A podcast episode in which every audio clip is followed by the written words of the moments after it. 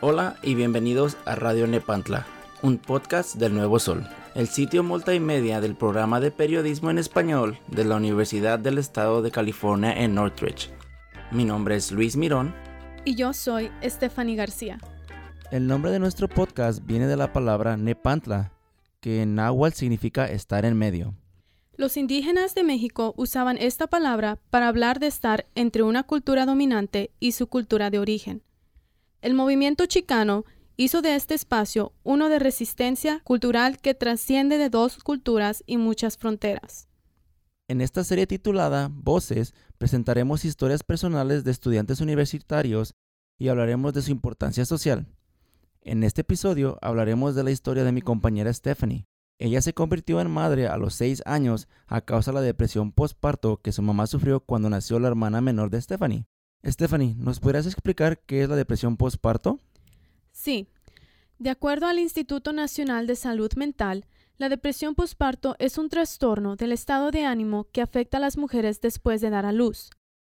Las madres que padecen de depresión postparto tienen sentimientos de extrema tristeza, ansiedad y cansancio. Esto les dificulta realizar las actividades diarias del cuidado de sí mismas y de otras personas.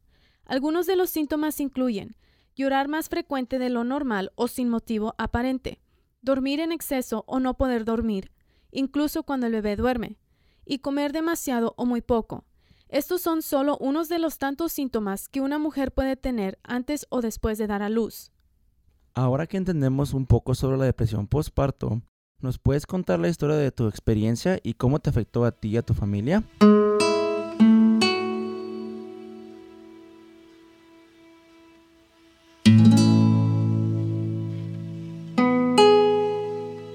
tenía la edad de seis años, me tuve que convertir en la mamá de mi hermana menor. Yo me tuve que convertir en una figura materna y tuve que madurar y aprender a cuidar de nosotras. Mi mamá era una persona contenta, fuerte y sobre todo valiente. Ella era la fuerte de la familia y nunca nos dejaba caer. Pero desafortunadamente sufrió de la depresión posparto después de haber dado a luz a mi hermana menor. Cuando miré a mi madre en el hospital, después de haber dado a luz, se miraba un poco cansada.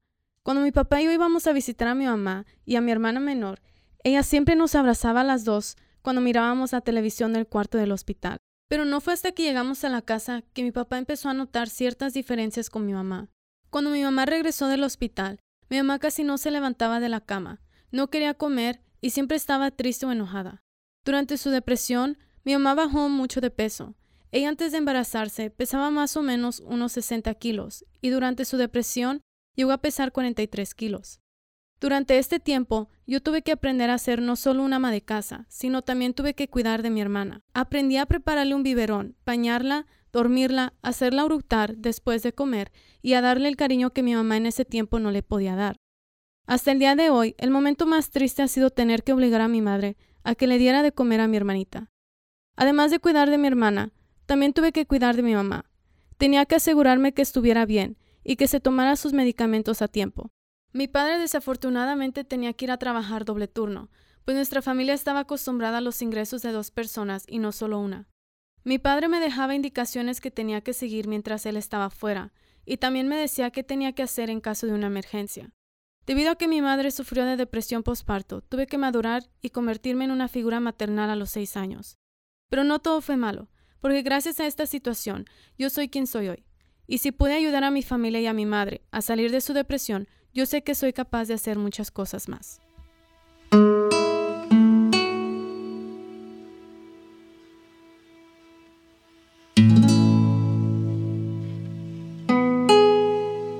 Gracias Stephanie por contarnos tu experiencia con la depresión postparto de tu mamá. Nos hemos dado cuenta que la depresión no solo afecta a la madre o al padre, sino también afecta a los familiares o seres queridos que los rodean. De acuerdo al sitio web California Health Report, a nivel nacional, la depresión afecta de 10 al 25% de las mujeres embarazadas. Debido a esto, en todo el país, casi 15 millones de niños viven con una madre que sufre de depresión postparto. Si tú o algún familiar sufre de la depresión postparto, llama a la línea de ayuda de las oficinas de salud para mujeres en Estados Unidos al 1-800-994-9662. Los invitamos a que escuchen el resto de la serie Voces, donde presentaremos historias personales de estudiantes universitarios y hablaremos de su importancia social. Escúchanos en tus plataformas favoritas como SoundCloud, Spotify y Apple Podcasts y busca el podcast de El Nuevo Sol. Esta fue una producción de El Nuevo Sol, el sitio multimedia del programa de periodismo en español de la Universidad del Estado de California en Northridge. Producción y edición, Stephanie García y Luis Mirón. Voces, Luis Mirón y Stephanie García. Música de Alex Pendaña. Gracias por escuchar Radio Nepantla, la voz que traspasa fronteras.